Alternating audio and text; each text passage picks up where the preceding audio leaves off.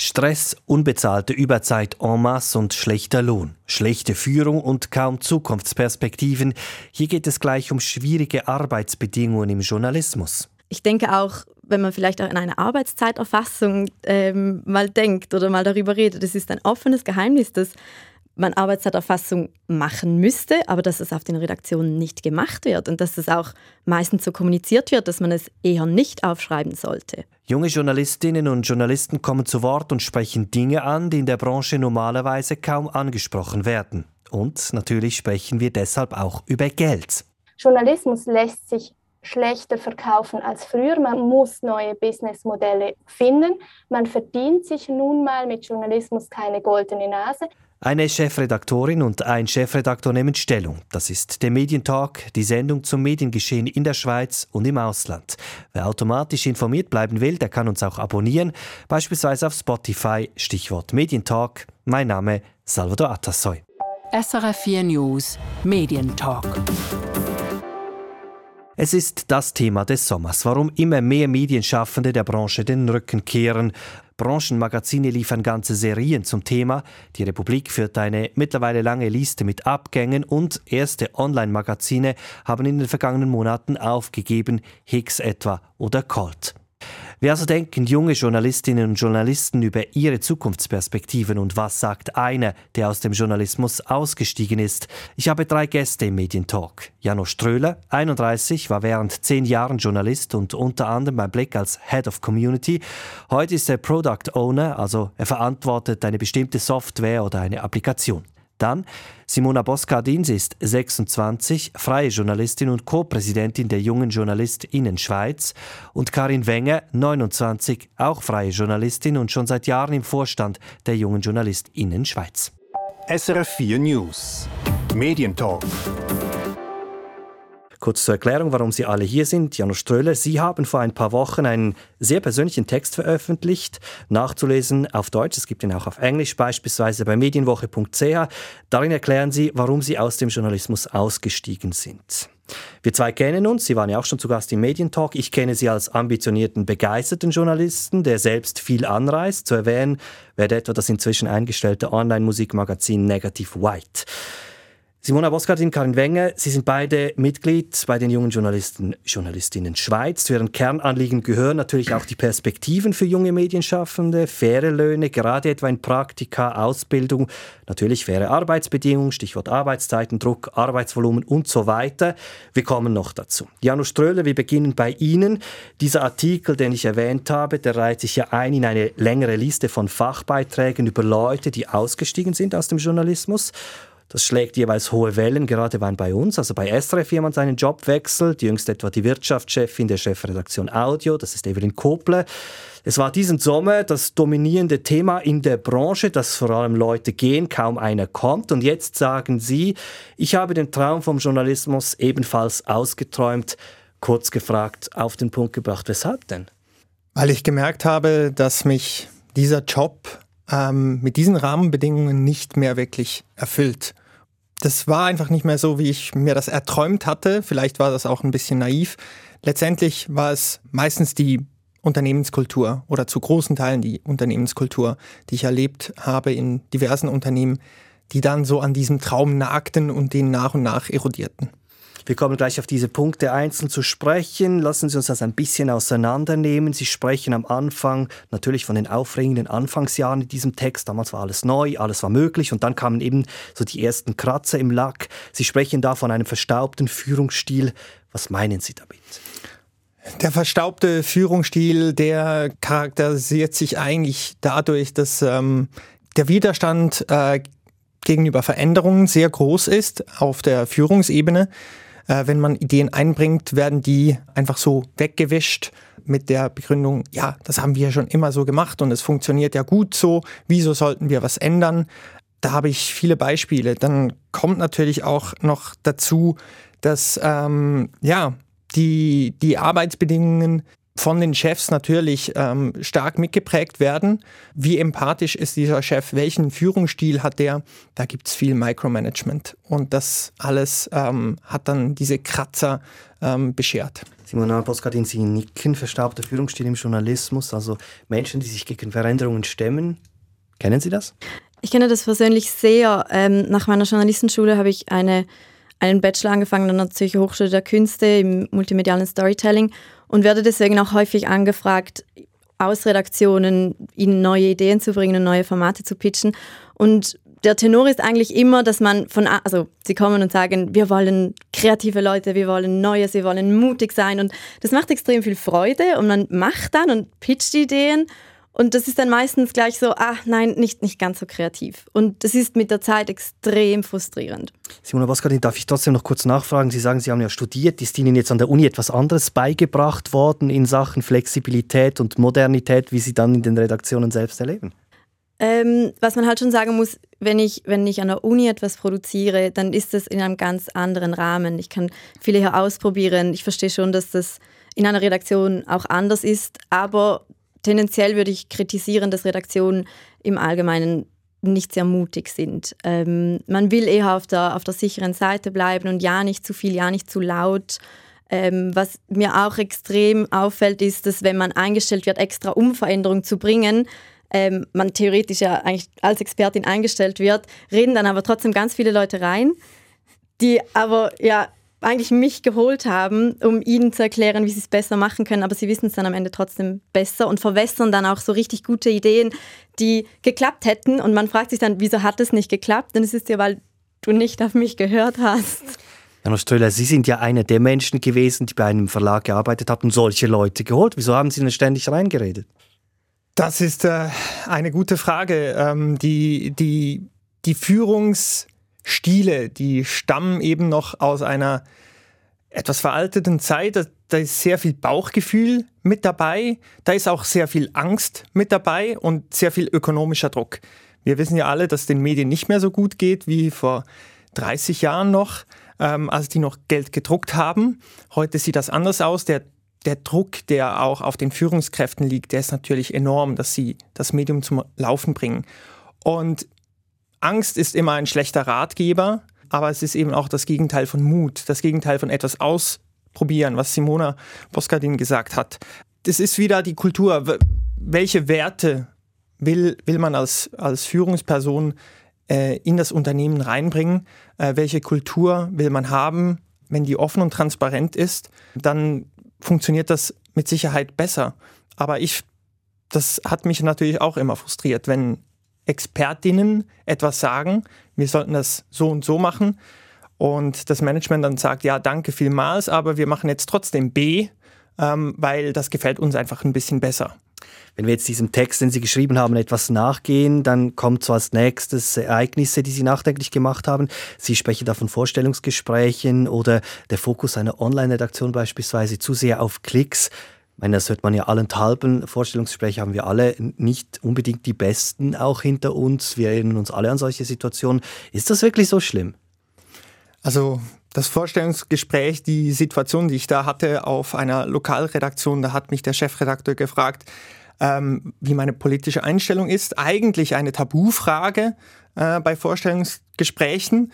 Und ich wurde dann gefragt, wenn ich in eine politische Partei eintreten müsste oder ich würde gesteinigt werden, welche Partei ich wählen würde. Ähm, ich habe dann gesagt, ich nehme die Steinigung, bin rausgelaufen, habe gedacht, ja, den Job kriege ich vermutlich nicht. Äh, ich habe ihn dann trotzdem gekriegt, lustigerweise. Aber ja, das sind solche Beispiele, die, die schwierig sind. Der Fokus auf Klicks. Ich bin nicht grundsätzlich ein, ein Gegner von Klicks, muss ich sagen. Es ist immer eine Frage der Nachhaltigkeit. Machen wir jetzt diese Geschichte tatsächlich nur, um Klicks zu treiben? Ist es vielleicht im kurzen Moment ja, passt das, man kann das machen, aber ja, die Frage, wie helfen wir damit unseren Leserinnen und Lesern? Welche Probleme helfen wir ihnen zu verstehen oder vielleicht sogar Lösungen zu finden? Diese Fragen, die vermisse ich sehr stark bei dieser Debatte, welche Geschichten das man macht und was nicht. Ich glaube, hier ist sehr wichtig zu ergänzen, also wir haben halt sehr oft das Feedback von Mitgliedern von uns und ich empfinde das selbst auch so und ähm, du kannst es gerne auch äh, ergänzen, was du möchtest, Simona Boscardin, dass es ist eigentlich eine Frage der Bedingungen. Ich glaube, viele Junge steigen in den Job ein, weil sie Lust auf diesen Beruf haben. Sie möchten gute Arbeit machen und sie haben wirklich Freude daran, wenn sie qualitativ hochstehende Dinge produzieren können. Und das, das Grundproblem, und ich glaube, das ist das, was manche nicht ganz begreifen, die Jungen sind nicht einfach am Jammern, weil sie finden, ah, wir mögen alle nicht mehr arbeiten und ach, es ist alles so anstrengend. Eigentlich ist es ein Hilferuf und ich glaube, das ist das, was viele nicht begreifen. Es ist ein Hilferuf, weil wir wollen gute Arbeit machen, aber wir können nicht, weil die Bedingungen so schlecht sind. Wir haben ich, ich, ich kriege so oft zu hören, ich habe zu wenig Zeit, um meine Arbeit wirklich gut zu machen. Ich werde den Themen nicht mehr gerecht. Ich möchte gerne große Recherchen machen, ich möchte gerne eine große Reportage schreiben. Aber ich muss dann fünf Artikel an einem Tag schreiben zu irgendwelchen News-Themen, weil wir wollen Klicks und ich muss so und so viel abliefern die ganze Zeit. Wenn ich mal zwei Tage keine Themenidee hatte, fühlt sich, fühlt sich eine Kollegin, hat das gerade gestern erzählt, sie fühlte sich schlecht, weil sie gerade keine Idee hatte, weil man unter so einem Druck ist, abzuliefern. Und ich glaube, das ist das, was viele nicht verstehen. Gebt uns mehr Zeit, um unsere Arbeit gut zu machen, weil dann haben wir auch Freude dran. Und Leute, die aussteigen, steigen aus, weil sie frustriert sind, weil sie die Arbeit nicht qualitativ so machen können, wie sie gerne möchten. Jetzt Hand aufs Herz. Also jeder ältere Journalist, jede ältere Journalistin würde sagen, so ist es mir am Anfang auch gegangen. Dann musste ich mich durchkämpfen, bis ich etwas ans Sonnenlicht komme. Man muss eben auch ein etwas durchhalten können. Geben Sie vielleicht nicht einfach auch ein bisschen zu schnell auf? Oder wollen Sie vielleicht zu viel von Anfang an? Ich glaube, das Problem ist, dass es diese Stellen auch ja gar nicht mehr wirklich gibt. Es gibt ganz wenige ausgewählte Stellen, bei denen man noch diese Freiheit hat, die Reportagen zu machen. Ich, es spricht ja auch nichts gegen einen Newsdienst hier und da. Es ist die Frage, schafft man es, irgendwo ein Gleichgewicht zwischen Reporterdasein und Deskdienst äh, zu schaffen? Also der, der, Reporter wäre das Ziel und der Desk ist die Mühe, verstehe Also es gibt ja auch Menschen, die, denen es total Spaß macht, Daily News zu machen. Das, soll, mhm. also, das ist zum Beispiel jetzt überhaupt nicht mein Ding, aber es gibt Menschen, die, die machen das gerne. Aber auch Daily News kann man schlecht machen und man kann sie gut machen. Und auch Daily News kann man schlechter machen, wenn, also wenn man total unter Stress ist und pro Tag zehn Meldungen schreiben muss. Ich glaube nicht, dass das irgendjemandem Spaß macht.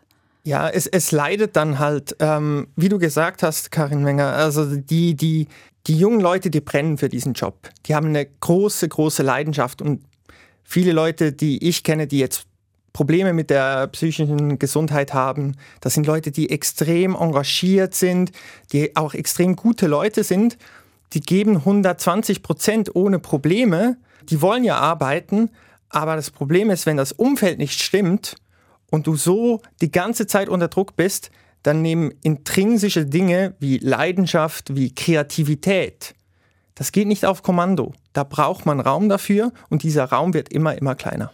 Aber jetzt, Simona Boskardins, würde ich gerne noch eine Meldung dazu hören. Der Journalismus hat sich ja verändert. Das Anforderungsprofil an die Journalistinnen und Journalisten ist heute ein ganz anderes. Auf eine Art hat der Druck zugenommen. Die guten Stellen, das mag sein, sind vermutlich gesehen über das Ganze rarer geworden. Dafür gibt es sehr viel mehr Contentstellen. Also ich denke da beispielsweise an die Leute, die Social Media bespielen, die teilweise Produkte abliefern, die sie gar nicht mehr mit Namen kennzeichnen können, also gar nicht mehr als Autoren eines Werks gegen außen in Erscheinung treten, solche Dinge. Aber das wissen die Menschen ja, wenn sie in den Journalismus gehen. Ist vielleicht die Vorstellung davon, was der Journalismus heute ist, noch ein bisschen eine falsche? Ich glaube nicht unbedingt. Nein, ich denke sogar, dass junge Menschen, die in den Journalismus einsteigen, wahrscheinlich noch am besten geeignet sind und äh, das beste Handwerk mitbringen, digital zu arbeiten. Das sehen wir bei, bei unseren Mitgliedern und ich bin auch fest davon überzeugt, dass eine Gymnasiastin, die irgendwo bei einer Zeitung anfängt, medial oder multimedial besser unterwegs ist als jemand, der seit 50 Jahren im Print gearbeitet hat. Was ich auch glaube, ist, den Jungen vorzuwerfen, sie seien zu, zu weinerlich finde ich nicht fair. Es mag schon sein, dass unsere Generation, aber ich finde das etwas Gutes, es mag sein, dass unsere Generation jetzt sensibilisierter ist, wenn es um solche Themen geht, ähm, dass man überarbeitet ist. Es kann schon sein, dass es schon immer so war, aber nur weil es schon immer so war, kann es sich ja auch ändern. Also es muss ja nicht so weitergehen. Und dass unsere Generation dann halt sagt, ähm, wir arbeiten zu viel, der Druck ist zu groß, wir werden nicht gut genug bezahlt für das, was wir machen ich finde das eigentlich kein Vorwurf, ich finde das sogar gut, dass wir das machen. Eben damit wären wir beim Thema Work-Life-Balance. Auch hier, Jana Ströhle, wenn man dem Text nachgeht, kommt auch dieser Part drin vor. Sie beschweren sich, wie so viele übrigens in diesem äh, Job. Das Gegenargument hier lautet, im Journalismus ist ja auch eine Art Mensch gefragt, die relativ hart ist im Nehmen. Sind Sie vielleicht auch etwas zu weich? Vielleicht. Das ist äh, schwierig zu beurteilen. Ich, ich grundsätzlich kein Fan von Work-Life-Balance, diesem Begriff. Es ist einfach eine Balance zwischen Arbeit und Leben, was irgendwie sich gegenseitig beeinflusst. Und wenn der Job so stressig ist, dann fängt er irgendwann das Privatleben zu beeinflussen und umgekehrt auch. Arbeitgeber müssen das berücksichtigen, dass eben, wenn zu Hause etwas ist, im Privatleben etwas ist, dass jemand weniger leistungsfähig ist. Ähm, das, gehört einfach zu einem modernen Umfeld dazu. Ähm, ich glaube aber auch, dass die Pandemie und so dieser Generationenwechsel auch vieles in eine neue Perspektive gerückt hat. Was ist mir persönlich wirklich wichtig? Äh, wie viel will ich arbeiten? Wie will ich arbeiten? In welchem Umfeld? In welcher Kultur will ich arbeiten? Da kann man ein harter Hund sein. Äh, man kann das alles von sich wegstoßen, aber der gesellschaftliche Trend ist halt, dass dieses Thema jetzt endlich auf die, an die Oberfläche kommt. Und das geht ja nicht nur dem Journalismus so. Schauen wir in die ähm, äh, Flugreisebranche, schauen wir in die Gastrobranche, schauen wir die, den Lehrermangel an. Überall fehlt es an Leuten und da muss man sich schon hinterfragen, woher kommt das? Die gehen ja nicht einfach so weg. Die Flugbegleiter und Flugbegleiterinnen, das war ja auch immer ein Traumberuf. Beruf. Die wollten das mit Leidenschaft machen. Die, gehen, die kommen nicht mehr zurück. Weshalb? Wenn das im Journalismus irgendwann auch so drastisch ist, dann haben wir gesellschaftlich ein Problem. Und deswegen sollte man sich mal die Rahmenbedingungen in diesen großen Unternehmen unbedingt anschauen. Ich denke auch, es gibt dieses Märchen, was einem auf Redaktion sehr häufig gesagt wird. Ähm, du kannst nur Journalistin sein, wenn du auch Leidenschaft mitbringst. Und für mich ist es ein Märchen, weil ich muss nicht leidenschaftlich sein, um schlechte Arbeitsbedingungen auszuhalten. Ich kann schon leidenschaftlich sein für einen Beruf. Ich mache diesen Beruf gerne und ich hoffe, ich kann ihn die nächsten 50 Jahre machen, aber ich zweifle halt einfach daran. Um den Leuten dann zu sagen, du bist zu wenig leidenschaftlich für diesen Beruf, ist extrem gemein, weil das heißt halt einfach, ja gut, ich kann dich jetzt halt einfach weiter ausnutzen. Mich hat noch nie jemand gefragt, wie ich arbeiten möchte, auch nicht äh, wann. Karin Wenger, müsste sich der Journalismus oder müssten die Medien sich dort etwas bewegen? Ist es vielleicht das, was unter verstaubter Führungsstil zu verstehen ist? Ich glaube, die Pandemie hat schon Veränderungen gebracht im Sinne von Homeoffice ist jetzt äh, wird toleriert oder manche fördern das je nach, je nach Einstellung. Teilzeit-Arbeitsmodelle werden, also ich habe das Gefühl, ich kann das schwer beurteilen, aber ich habe hab schon das Gefühl, es wird mehr und mehr möglich, dass man Teilzeit auch arbeiten kann. Aber grundsätzlich, die Veränderungen kommen wahnsinnig spät. Ich habe einfach immer das Gefühl, dass unsere Branche einfach wie verzögert äh, gewisse Prozesse mitmacht, die in anderen Branchen bereits äh, schon lange vollzogen wurden. Wie wichtig über all dem ist denn für Sie die Lohnfrage? Also wären Sie bereit zu sagen, Sie jetzt so und so viel Lohn kriegen würden, wäre Ihnen das alles egal? Nein. Bei mir, bei mir ist es der Fall. Also ich verdiene jetzt weniger. Ich bin aus der Branche ausgestiegen. Aber ich habe mir bewusst gesagt, ich suche eine andere Unternehmenskultur. Das ist mir wichtiger als der Lohn. Und klar, der, der Lohn im Journalismus, der ist nicht gut. Ich persönlich konnte mich nie beklagen. Für mich hat es immer gereicht, aber wenn ich von anderen höre, was die, was die verdienen und wie viel die leisten, tagtäglich, ähm, dann muss ich schon sagen, puh, schwierig. Also man hört dann auch von, von Lohnrunden für zig Leute, die dann Budget 200 Franken für alle. Dann gibt es dann 50 Franken mehr im, im Monat. Das macht dann auch nicht mehr viel aus. Und da, ja, der Lohn, der Lohn funktioniert eigentlich so, zahl den Leuten so viel, damit sie nicht mehr ans Geld denken, dass es reicht. Und danach kommt der andere Teil, der die Motivation ausmacht. Und das sind Autonomie, äh, dass man selber entscheiden kann, selber mitgestalten kann. Das sind besser werden, äh, in etwas, dass sie gefördert werden. Und, und ja, das gehört auch dazu. Also es ist nur ein Teil, würde ich sagen, der Lohn. Ich weiß auch nicht, wie viele Personen wirklich in den Journalismus einsteigen, weil es ihnen ums große Geld geht. Ja, vermutlich niemand. Eben. ähm, deswegen, ich glaube, mir wäre es viel wichtiger, dass meine Arbeitsbedingungen besser werden, dass meine Ideen geschätzt werden, weil es ist nicht, der Frust kommt nicht vom zu wenig Geld haben, der Frust kommt daher, die Arbeit nicht so zu machen, wie ich sie gerne machen würde, den Geschichten gerecht zu werden, den Leuten gerecht zu werden, mit, mit denen ich die Zeit, die, die sich die Zeit nehmen, mit mir zu reden. Ich denke auch, wenn man vielleicht auch an eine Arbeitszeiterfassung ähm, mal denkt oder mal darüber redet, das ist ein offenes Geheimnis, dass man Arbeitszeiterfassung machen müsste, aber dass es auf den Redaktionen nicht gemacht wird und dass es auch meistens so kommuniziert wird, dass man es eher nicht aufschreiben sollte. Ähm, vielleicht noch zu, zur Lohnfrage. Also ich glaube, man muss ein bisschen unterscheiden. Für Einsteigerinnen und Einsteiger, wenn wir jetzt auch darüber sprechen, es gibt immer weniger Leute, die Praktika machen, glaube ich schon, dass die prekären äh, Praktikalöhne ein Problem sind. Weil wenn du keine reichen Eltern hast, die irgendwie privilegiert dir ermöglichen können, dass du in Zürich ein Praktikum machen kannst für 500 Franken pro Monat, dann hast du halt keine Chance, in diesen Job einzusteigen. Sie sind ja alle drei jung. Haben Sie schon mal daran gedacht, wie es dann ist, wenn Sie Familie haben, Kinder vielleicht, ein Haus? Dann wird auch ein niedriger Journalistenlohn, der Sie zwar glücklich macht, aber die Miete nicht zahlt, nicht erfüllen. Ja, das ist ja ein grundsätzliches Problem. Also ich glaube, die Jungen können sich heute sowieso keine Häuser mehr leisten, außer sie erben. Äh, das ist aber ja, gut, dann können wir sie ja immer schlecht bezahlen, auf alle also, Weile raus. Nein, natürlich. Die, die, man muss die Leute schon angemessen bezahlen und wir haben ja wirklich, der, der Job wird immer anspruchsvoller, wir haben es erwähnt. Also da kommen mehr Aufgaben dazu. Es geht nicht mehr nur darum, einen Radiobeitrag zu machen oder zu schreiben. Man muss eben auch ein bisschen Social Media können. Man muss ein, ein Foto machen können. Man muss ein Video schneiden können. Das ist, der Job wurde immer anspruchsvoller. Die Leute sind aber immer, immer besser ausgebildet. Das muss man auch sehen.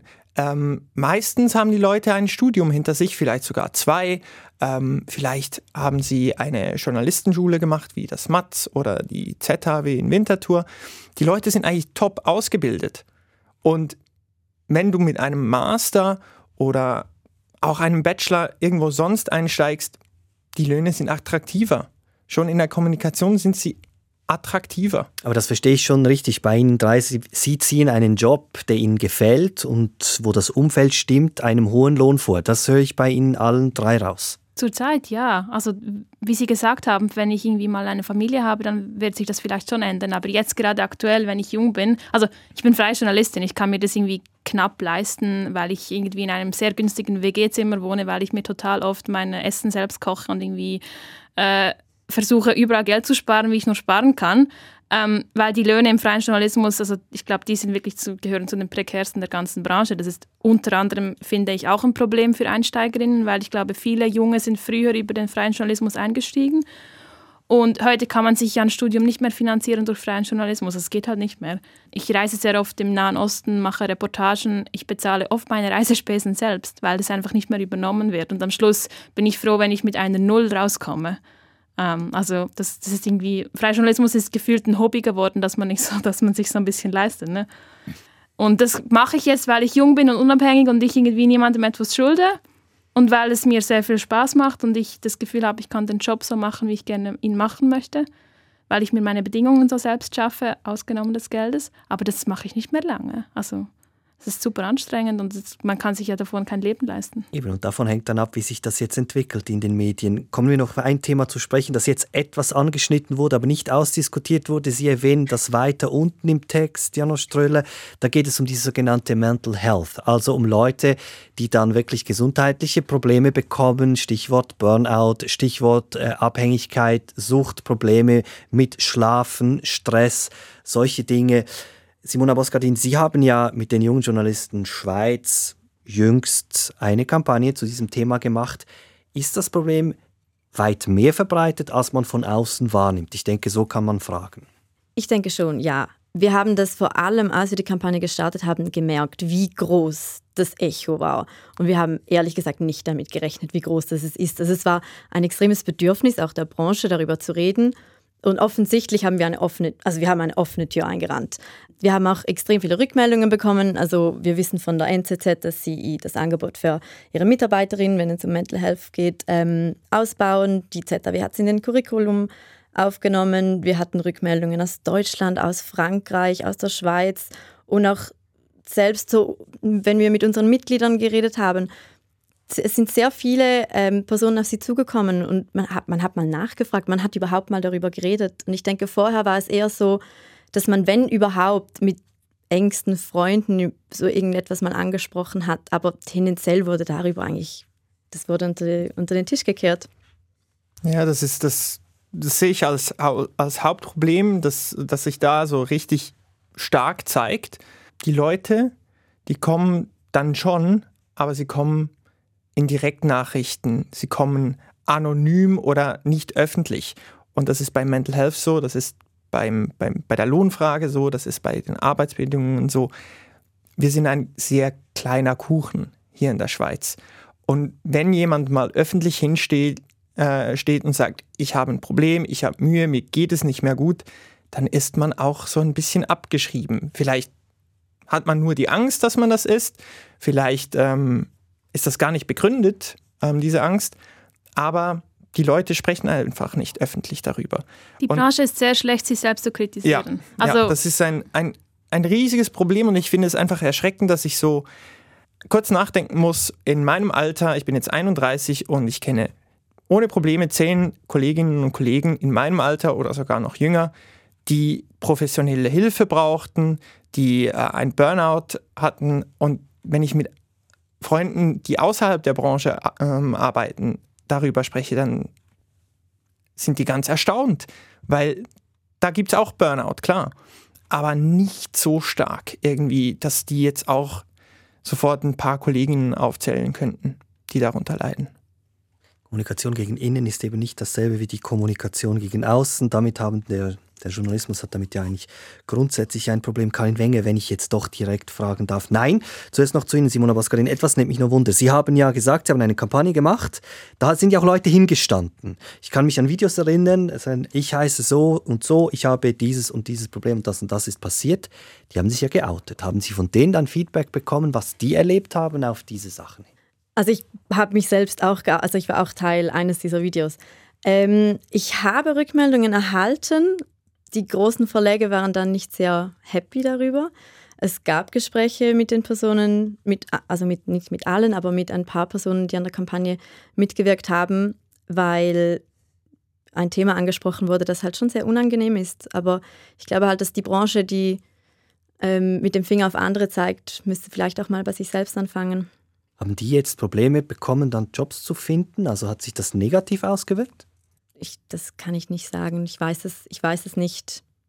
Ich, hab, ich habe keine Rückmeldung dazu bekommen, dass es sich negativ auf die Jobsuche ausgewirkt hätte. Also was ich gehört habe, ist ein Mitglied von uns, ähm, ich bin nicht ich kann mich gerade nicht mehr erinnern, wer mir das gesagt hat, aber ich habe gehört von einer Person, die auch aktiv an der Kampagne beteiligt war, die gesagt hat, in einem Vorstellungsgespräch wurde sie darauf angesprochen, dir wurde gesagt, also bist du denn jetzt so eine, die jeden Tag um 15 Uhr irgendwie schon fast Feierabend machen will? Und wenn wir dich dann mal fragen, ob du ein bisschen länger bleibst, ist das ein Problem. Ja, und ich, ich meine, ich glaube, zwei oder drei, die da mitgemacht haben, die sind ja auch nicht mehr im Journalismus mittlerweile. Also, die Kampagne war letztes Jahr. Es geht schnell. Also, wenn man jetzt diese Diskussion zusammenfasst, die wir geführt haben, Karin Wenger, wenn Sie jetzt jemanden treffen, einen Cousin, einen Nachbarn, jemand, der jung ist und sich entscheiden muss, würde Sie ihm sagen, komm doch in den Journalismus. Ah, ich mag die Frage nicht, sie macht mich so traurig. Vor ein paar Jahren hätte ich den Leuten gesagt, hey, macht's unbedingt, das ist ein super Job, macht mega Spaß. Ich finde immer noch, es ist ein super Job. Ich mache ihn immer noch total gerne und ich wünsche mir, dass ich noch sehr lange in dieser Branche bleiben kann. Aber wenn ich ganz ehrlich bin, ich weiß nicht, ob ich jemandem Jungen raten würde, einzusteigen. Also wir haben diese Frage ja, wenn, wenn Leute zu uns in den Verein kommen, sehr häufig. Dass junge Leute, die einsteigen wollen, fragen uns tatsächlich, weil ihnen das auch bewusst ist, ähm, lohnt sich das überhaupt? Und ich sage meistens, probier es aus, ähm, aber halt dir immer vielleicht noch eine Hintertür offen. Ja, aber. Also ich würde einfach so transparent sein und auch die Probleme darstellen, damit die nicht mit der rosaroten Brille, wie wir vielleicht ein bisschen, wie ich vielleicht ein bisschen, äh, da reingehen, ähm, damit man auch realistisch bleiben kann. Ich würde gerne zum Schluss eine etwas ketzerische Frage stellen. Sind die Medienschaffenden mit solchen Aussagen, wie Sie sie jetzt getätigt haben, denn nicht auch ein bisschen selbst schuld daran, dass die ganze Branche an diesen Dingen krankt und ein bisschen auch von innen heraus halt kaputt gemacht wird, wie Sie das tun? Weil das ist ja so ein Negativ-Branding, das sich langsam aber sicher anfängt auszuwirken. Die Branche wird von oben kaputt gemacht, nicht von, also nicht von, von uns Jungen, die ansprechen, dass sie kaputt geht. Wie viel können wir wirklich für diese Arbeitsbedingungen in den großen Verlagen? Nicht wahnsinnig viel. Wir zeigen es einfach auf. Also unsere Aussagen sind ja Symptome, nicht die Ursache des Problems. Also wir, das ist ja nicht das, was wir erfinden. Also uns, der Stress, die Bedingungen, das ist ja nichts, was wir erfinden. Weil wir irgendwie, also ich meine, Simona Boskardin und ich, wir engagieren uns seit Jahren für diesen Verein in unserer Freizeit. Das machen wir ja nicht, weil wir diese Branche irgendwie nicht mögen oder so. Das machen wir ja, weil wir diese Branche besser machen wollen, weil es uns ja so schmerzt und es uns so wütend macht, dass das alles, dass diese Strukturen so sind. Und indem wir das aufzeigen, indem wir eben darüber sprechen, erhoffen wir uns, dass sich irgendwie was zum Besseren, Besseren äh, verändern wird, damit wir länger in dieser Branche bleiben können. Ich glaube auch, dass wir, dass wir was sagen und noch hier stehen und etwas sagen, ist ja eigentlich etwas Positives. SRF 4 News Medientalk Das Thema Lohn. Wir haben es angetönt, es ist eines der wichtigsten Argumente, wenn man mit Leuten spricht, die die Branche gewechselt haben. Wir also sehen, dass junge Chefs verdienen Medienschaffende genug oder doch immer weniger, wie viele beklagen. Andrea Fopp ist Chefredaktorin von bajo.ch, Simon Jacobi Chefredaktor von zürich.ch. Sie nehmen Stellung. Beide also sind sie Vertreter der jungen Online-Medien, die erst vor ein paar Jahren gegründet worden sind. SRF 4 News Medientalk. Simon Jacobi, Sie geben ja einen täglichen Newsletter raus mit Zürich.ch, das Zürich-Briefing. Andrea Fopp, Sie machen was ganz Ähnliches in Basel, Basel-Briefing. Ähm, Simon, Anfang Juli habe ich äh, diesen Newsletter erhalten und haben Sie getitelt Ich bin traurig. Das hat verschiedene Gründe. Auf einen würde ich gerne eingehen, der hat mit dem, mit dem Medientalk zu tun. Sie wurden hier für Ihre Lohnpolitik angegriffen.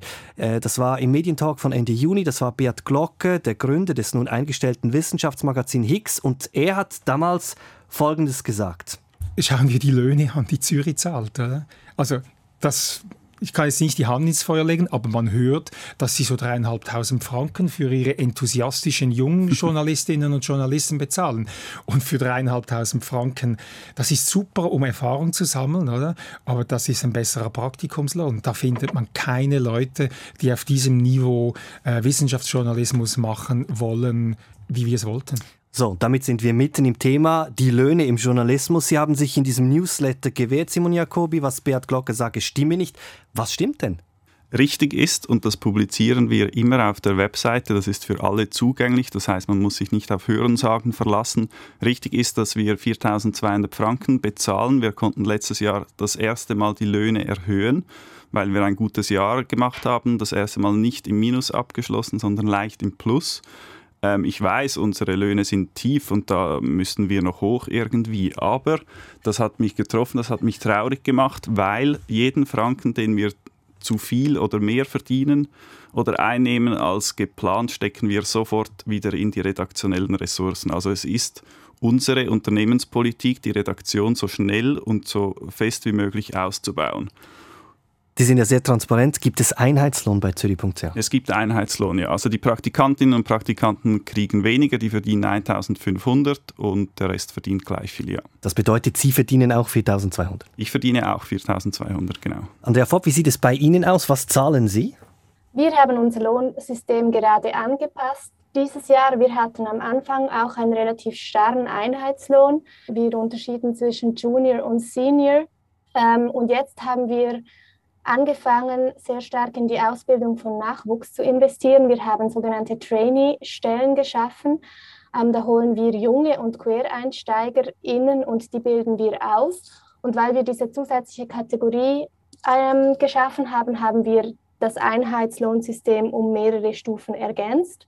Und wir haben es auch ein bisschen flexibler gemacht. Also es verdienen nicht mehr alle genau gleich viel innerhalb einer Stufe. Zum Beispiel die Geschäftsleitung bestehend aus Geschäftsführer und Chefredaktion, die verdienen ein bisschen mehr, etwa 10 Prozent mehr, ähm, plus einen variablen Lohnanteil. Und zwar sahen wir uns vor die Situation gestellt, dass wir ähm, einen neuen Geschäftsführer suchen mussten. Das war schon immer klar. Der vorherige Geschäftsführer, der sagte, er möchte nach zwei Jahren ein Sabbatical machen, auf Weltreise gehen.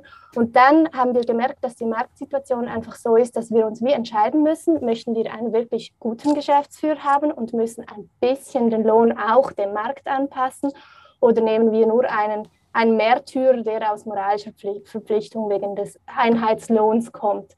Und jetzt haben wir wie einen Mittelweg. Wir zahlen immer noch nicht den obersten Marktlohn, aber ein bisschen mehr, so dass es fair ist, ein bisschen dem Markt entgegenkommt, aber auch unternehmerisch funktioniert.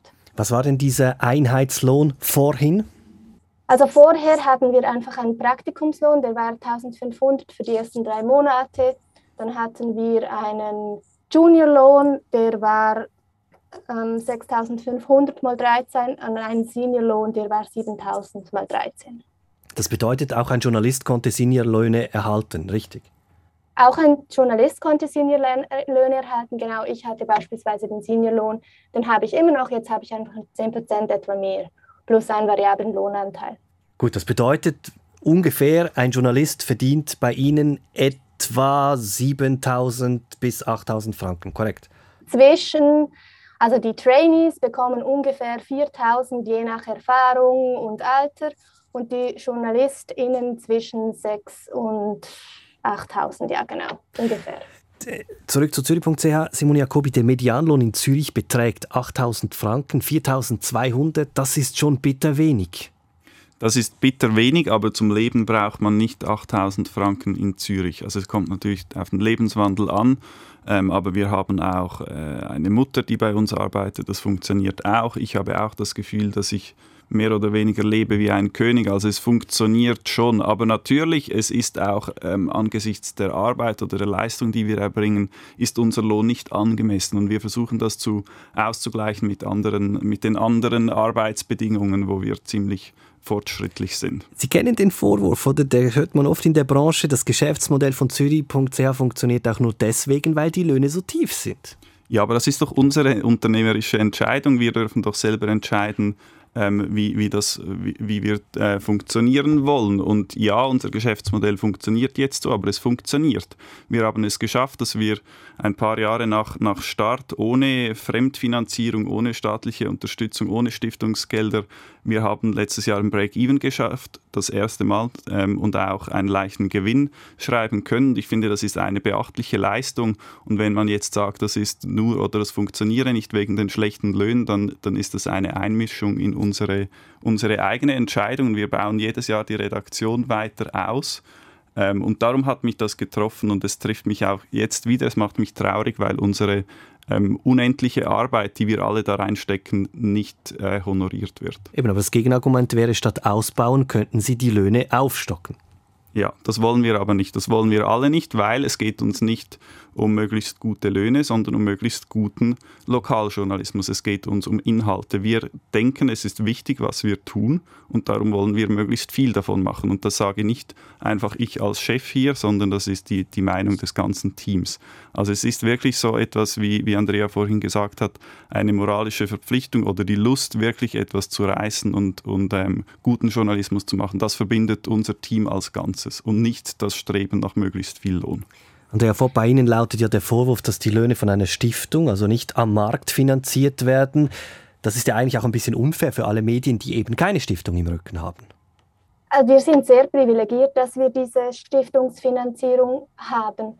Ich finde, Simons Dilemma zeigt genau, in welcher Situation wir stecken im schweizerischen Lokaljournalismus. Journalismus lässt sich schlechter verkaufen als früher. Man muss neue Businessmodelle finden. Man verdient sich nun mal mit Journalismus keine goldene Nase. Ich finde es deshalb sehr beeindruckend, dass Simon, das Zürich.ch selbst das Geld erwirtschaftet, das nachher in die Löhne hineinfließt. Also sie haben ein Businessmodell gefunden.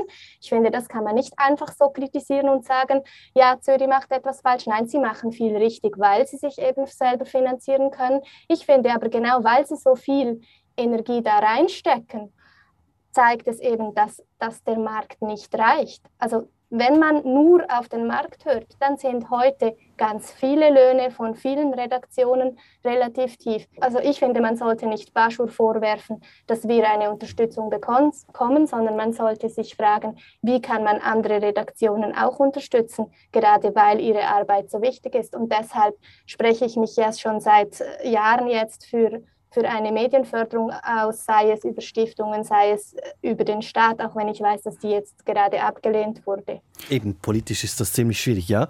Darf ich da auch noch etwas dazu sagen? Also ich empfinde es als überhaupt nicht unfair, dass zum Beispiel Bajour stiftungsfinanziert ist zu einem Teil oder zu einem großen Teil. Ich finde, wir haben innerhalb oder außerhalb der großen Verlage, die meisten Medien sind da ja zusammengeschlossen im Verband Medien mit Zukunft, wo ich auch Co-Präsident bin, ähm, da haben wir ein sehr starkes Miteinander und ein, ähm, ein, wir teilen Konzepte untereinander, legen die, die Zahlen offen und so weiter.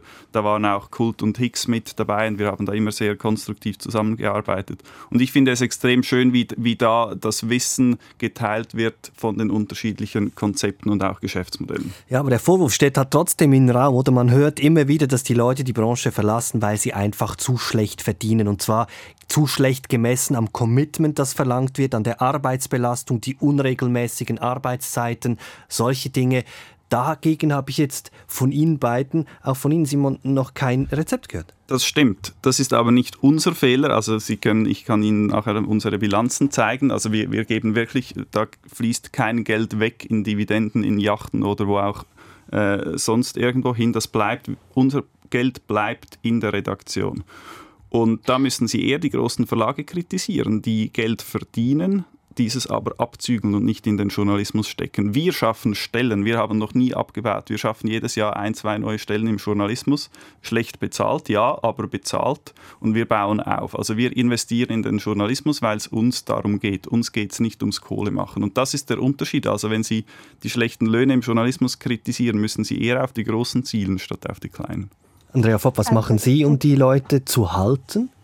Wir versuchen eine Mischung aus ähm, fairem Arbeitgebertum und Unternehmertum. Also wir versuchen fair zu sein bei den Arbeitsbedingungen, eben auch bei den Löhnen. Wir haben nicht die höchsten Löhne im Platz Basel, ähm, die Situation hat sich ja gedreht. Jetzt ist es nicht mehr so, dass man viele JournalistInnen hat, die sich um wenige Stellen bewerben, sondern wir haben einen Fachkräftemangel. Das merkt man in Basel. Die Löhne sind hochgegangen. Wir sind sicher nicht die mit den höchsten Löhnen. Wir sind aber auch nicht die mit den tiefsten. Also ich würde sagen, wir bieten viel Freiheit, ähm, wir bieten Ausbildung, wir bieten faire Arbeitsbedingungen und auch faire Löhne. Wir können dies, weil wir eine Zusatzfinanzierung von der Stiftung für Medienvielfalt haben. Ich finde aber auch, es ist eine gesamtgesellschaftliche Aufgabe, sich zu überlegen, wie kann man die journalistischen Arbeitsbedingungen verbessern, so dass es weiterhin Journalismus gibt. Und ich finde, Zürich.ch leistet hier eine, eine Pionierarbeit, während zum Beispiel Tamedia einfach jedes Jahr Millionen in die Dividenden in, an Dividenden ausbezahlt. Andrea, darf ich fragen, wie, wie hoch ist die Fluktuation in Ihrer Redaktion? Wie hoch ist die Fluktuation in unserer Redaktion? Äh, ich muss schnell überlegen. Ähm, wir hatten in den ersten zwei Jahren gar keine Fluktuation. Hat es in den letzten Monaten hat es zwei, zwei bis drei Wechsel gegeben. Ähm, also nicht, sie ist relativ stabil. Ich finde es ist jetzt auch es ist ganz natürlich, dass wir jetzt, wo wir so ein bisschen das System umstellen, wir stellen jetzt dann auch die Publizistik ein wenig um, machen noch mehr auf Debatte, ähm, richten uns ein wenig aus und das hat auch dazu geführt, dass wir kleine Wechsel hatten. Also ich würde sagen, wir haben eine sehr äh, gute Fluktuation, also eine tiefe. Ich bin sehr zufrieden eigentlich. Und Sie sagen Fachkräftemangel, haben Sie Mühe, Leute zu finden, weil so viele Stellen gibt es ja jetzt in Basel auch nicht für Journalistinnen und Journalisten. Doch, es gibt viele Stellen in Basel im Moment, alle suchen, alle. Ähm, es gibt mehr Stellen in Basel als Journalistinnen und Journalisten. Ja, wir haben Mühe, Leute zu finden. Ich tausche mich manchmal mit den anderen Chefredaktoren aus, die haben auch Mühe. Ähm, und wir von Basel, äh, Baschur haben jetzt reagiert und eben auf äh, ein Ausbildungskonzept ausgearbeitet. Wir haben jetzt drei neue Trainees, die wir on the job ausbilden. Das ist unsere Antwort auf den Fachkräftemangel. Simon Jacobi, wie sieht es bei Ihnen aus? Ich weiß, die Fluktuation bei Ihnen ist ebenfalls niedrig. Wie alt sind die Leute im Schnitt, die bei Ihnen arbeiten? Ja, also die Fluktuation bei uns ist extrem tief im Schnitt, wohl um die 30. Im Moment oder demnächst bin ich dann der Älteste im Team mit 33. Ähm, in den letzten vier Jahren hatten wir in der Redaktion zwei Abgänge. Also die Leute wollen bei uns arbeiten und sie wollen auch bleiben. Das zeigt, dass der Lohn nicht das einzige Kriterium ist, eine Arbeit, einer Arbeit nachzugehen. Ich hoffe, dass das, das bleibt auch so. Und ich weiß von diversen äh, erfahrenen Journalisten, Journalisten und Journalistinnen, die gerne bei uns arbeiten möchten, obwohl sie unseren Lohn kennen. Fachkräftemangel in Basel, wie sieht es aus in Zürich? Ähm, ich weiß, wovon Andrea spricht. Ich glaube, wir haben eine etwas bessere Situation, weil wir auch näher zum Beispiel an der ZHW sind, also der, der Journalisten- und Journalistinnen-Schule in Winterthur, und es in Zürich einfach auch mehr Menschen gibt. Also ich habe keine Mühe, gute Leute zu finden, aber es ist auch schwieriger geworden als noch vor ein paar Jahren. Also die, die Anzahl an Bewerbungen von guten Personen, die geht zurück. Simon Jacobi hat es vorhin gesagt, im Durchschnitt sind die Leute 30 Jahre alt. Wie sieht es bei Ihnen auf der Redaktion aus? Bei mir ist es genauso. Ich bin die allerälteste mit meinen 39 Jahren. Dann haben wir 20-jährige Trainees, also zwischen 20 und 39 und ich bin die älteste. Also dann täuscht der Eindruck nicht, der Journalismus, die Medienschaffenden werden immer jünger. Zumindest bei Ja, Ihnen. wir haben aber auch jetzt einen pensionierten Journalisten als Freien gewinnen können, Stefan Schuppli. Der schreibt jetzt regelmäßig für uns und das finde ich eine große Bereicherung. Also, dass man nicht nur die ganz Jungen hat, sondern jetzt auch wieder ältere, erfahrene zurückholen kann. Simon Jacobi, wie wäre es mit Leuten, die auch ein bisschen älter sind, mehr Erfahrung haben, wenige Fehler machen, besser beurteilend einschätzen können? Also ich denke nicht, dass das Alter automatisch etwas über die Qualität aussagt, aber und wir setzen das Team auch nicht bewusst jung zusammen, wobei wir berichten oder wir sagen, wir berichten für eine jüngere Zielgruppe der 20 bis 40-Jährigen plus minus und da ist es natürlich auch wichtig, dass die Journalisten und Journalistinnen ihre Zielgruppe kennen. Also wir haben eher hin und wieder den Gedanken, dass wir den Anschluss nach unten nicht verpassen dürfen, also die 18 bis 25-Jährigen, weil wir ja auch mitwachsen. Aber natürlich, also ich habe überhaupt nichts gegen äh, ein älteres Redaktionsmitglied. Das wäre bestimmt eine Bereicherung. Andrea Vopp, eben eigentlich müssten die Leute im Journalismus ja über eine gewisse Erfahrung erfügen. Die Teams sollten durchmischt sein, da sollten auch ältere Personen mit sein, von denen dann die Jüngeren auch lernen können, solche Dinge. Aber manchmal habe ich das Gefühl, in vielen Redaktionen fängt das an zu fehlen. Ja, wenn natürlich viele gute Leute in die Kommunikation wechseln, so zwischen 40 und, und 60, dann ist das schon ein Problem. Also ich sehe es wie Simon, Alter und Qualität ist noch nicht äh, übereinstimmend, aber es ist schon so, dass man ein gut, einen guten Mittelbau braucht, der die Erfahrung weitergibt an die, an die Jungen und umgekehrt können die Jungen dann den, den bisschen Älteren ihre Erfahrungen mitgeben. Wir von Baschur haben das jetzt so gelöst, dass wir einen Coach geholt haben der einfach ähm, unter der Woche immer wieder mit den Jungen zusammensitzt und sie coacht. Ich mache das auch, aber dass wir noch einen noch älteren haben, dass wir ein bisschen Diversität auch haben in der Ausbildung. Wir haben das jetzt so gelöst.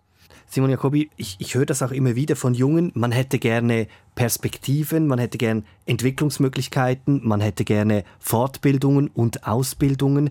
Bieten Sie Ihren Leuten etwas?